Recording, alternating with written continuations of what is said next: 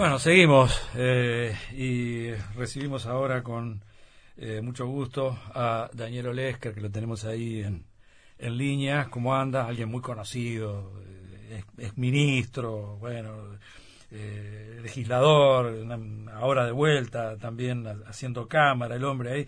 Este, le estamos dando la, la bienvenida con, con mucho gusto. ¿Cómo está, Nelson? ¿Cómo anda? ¿Cómo anda usted? Bien, bien, llegando de la cuidada de una nieta. Ah, mirá, mirá qué bien. Eh, bueno, encontraste un tiempito.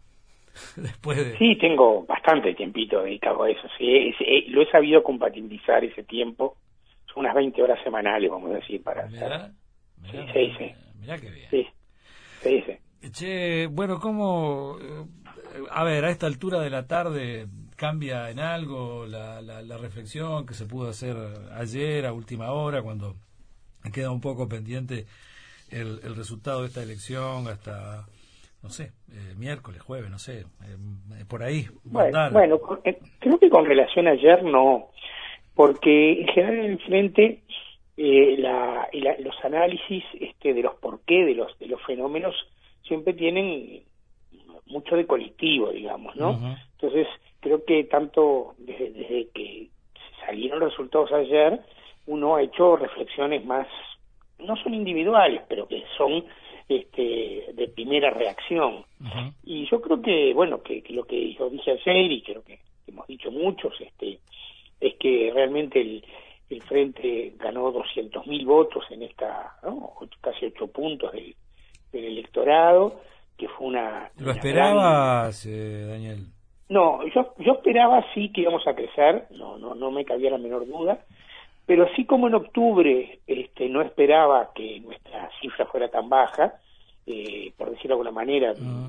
mi, mi, mi, número en las pencas, digamos, que siempre hacemos, ¿no? Entre todos, andaba en el entorno del 43, digamos, ¿no?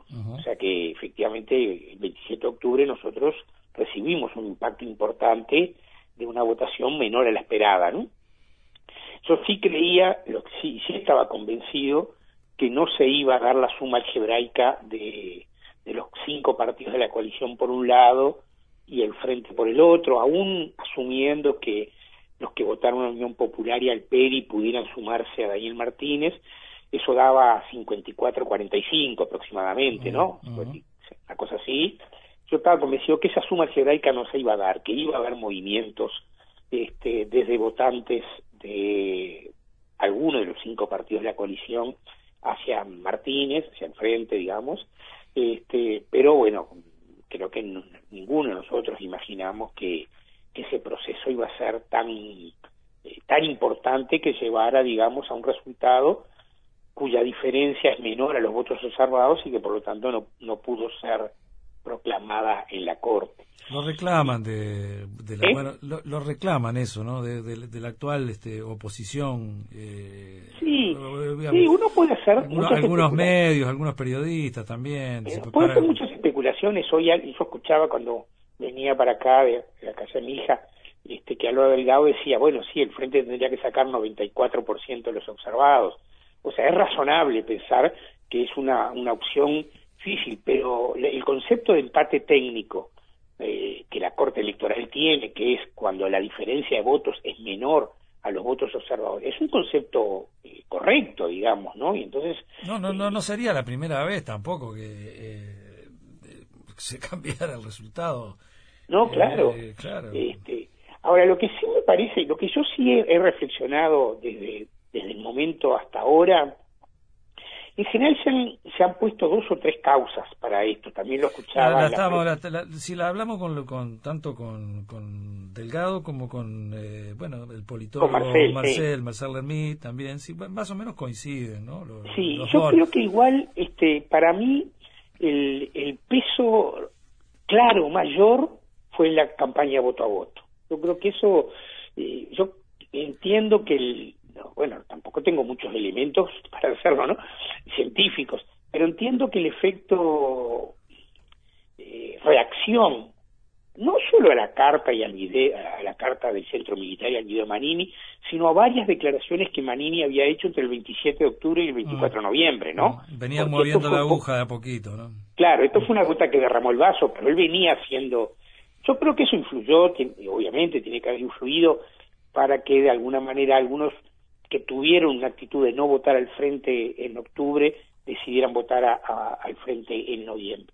Pero yo creo que fue un, o sea, porque no es lo mismo salir a trillar el país con 2.000 militantes que con 20.000.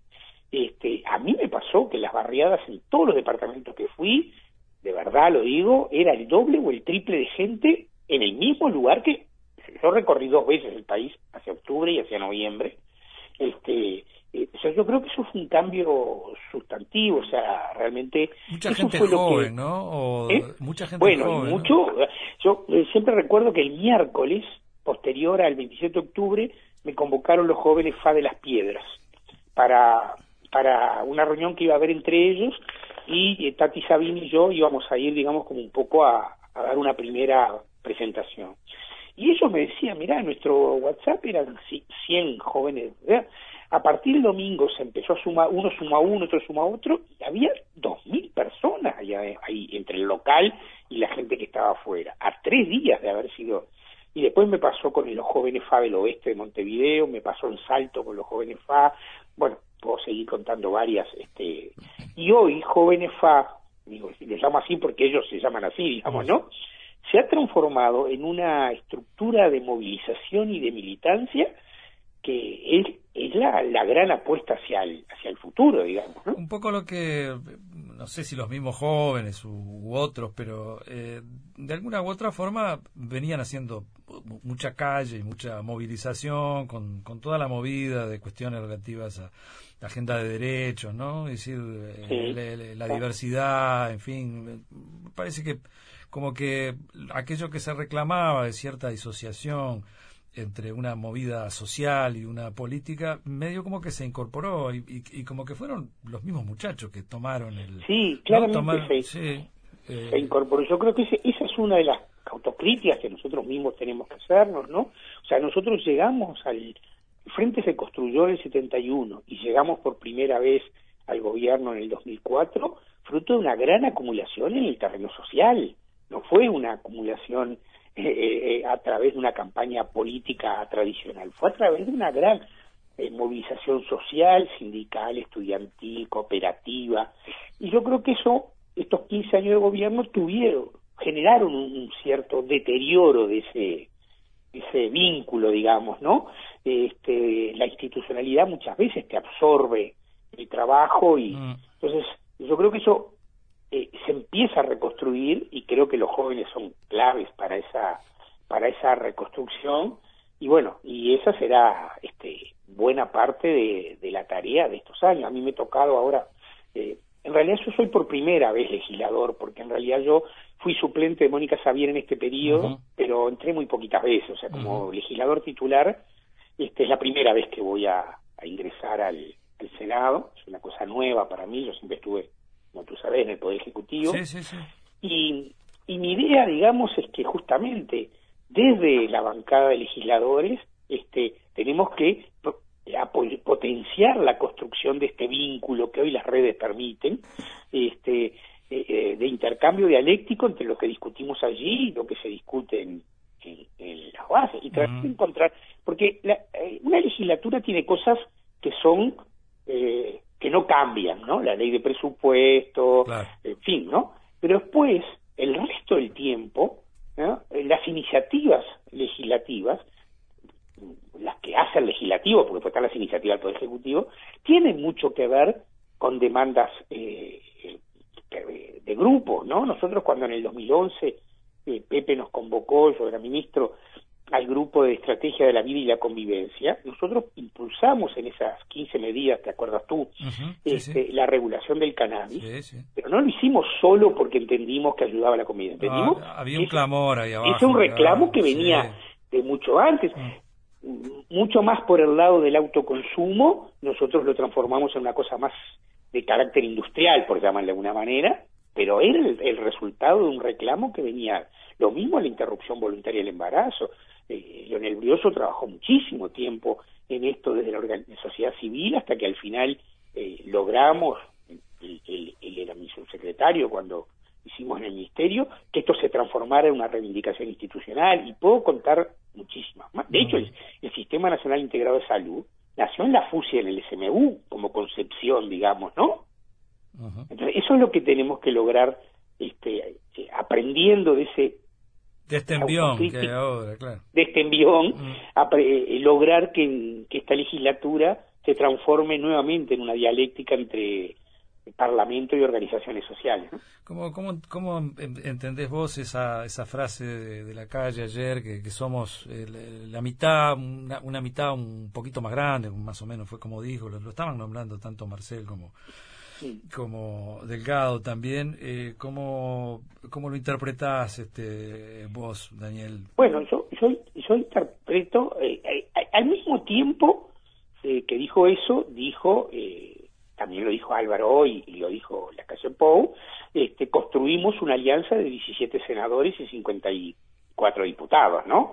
O sea, eh, yo interpreto como que este resultado eh, los pone un poco en, eh, recibe un mensaje del no uso radical de esa mayoría parlamentaria que tienen y, la búsqueda de, de que muchos temas, el, 30 de junio, esta es la prueba de fuego, el 30 de junio lo veremos en la ley de presupuesto, ¿no?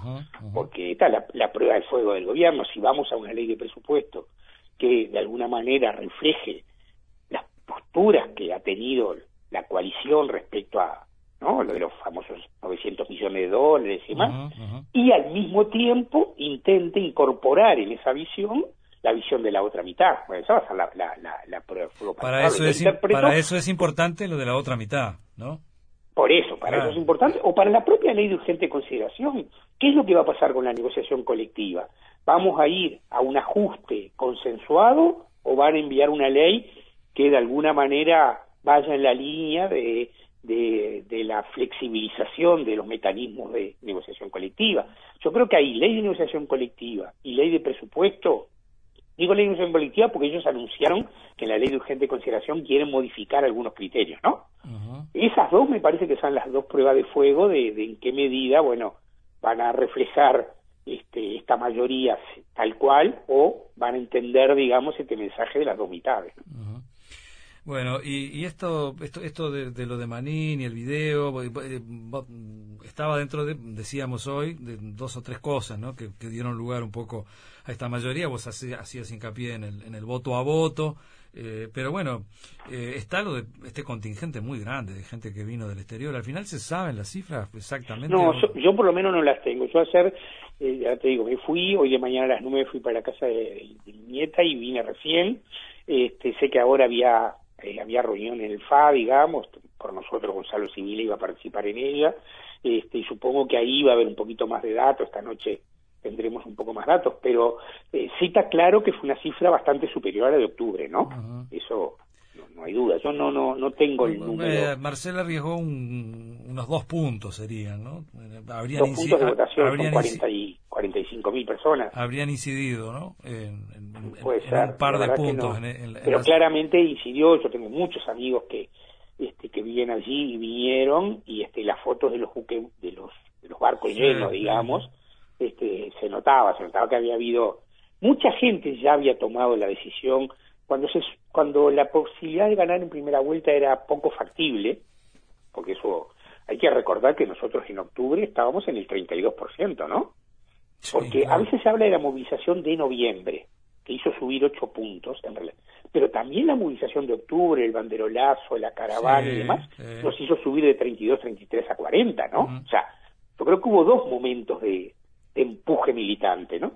Bueno, ahí mucha gente hizo la opción, yo por lo menos conozco bastante, no sé qué grado de representatividad, pero conozco bastante que dijeron, bueno, no podemos ir las dos veces, voy a priorizar noviembre pensando que en octubre no se va a lograr la, eh, la mayoría, ¿no? Claro. Entonces era esperable que en noviembre viniera más gente. Creo que sumado a, a, que la votación de octubre estuvo por debajo de nuestras expectativas y sumado, digamos, a la forma que se articuló la coalición y el papel la ultraderecha en esa coalición en un contexto regional, porque los que vienen de Argentina, la mayoría vivieron el cambio y saben lo que eso significó, ¿no?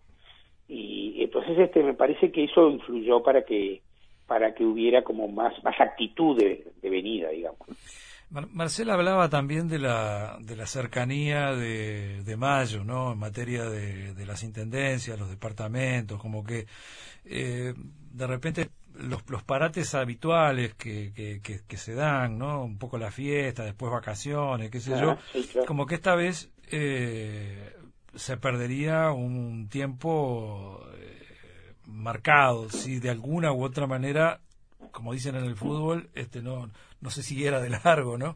Eh, no sé cómo, cómo lo estás vislumbrando vos, cuál, cuál es el espíritu que, que, prima. Estamos muy cerca, digo, de ayer a hoy, digo, está todavía, ¿no? Y todavía hay que esperar. No, pero, pero a lo largo de estas giras que hemos hecho eh, para octubre y para noviembre, nosotros hemos encontrado, por lo menos en el caso del Frente Amplio, en las departamentales y en algunos casos este, en los propios partidos del Frente, eh, una inquietud, digamos, este, por el crecimiento en, las intendencias.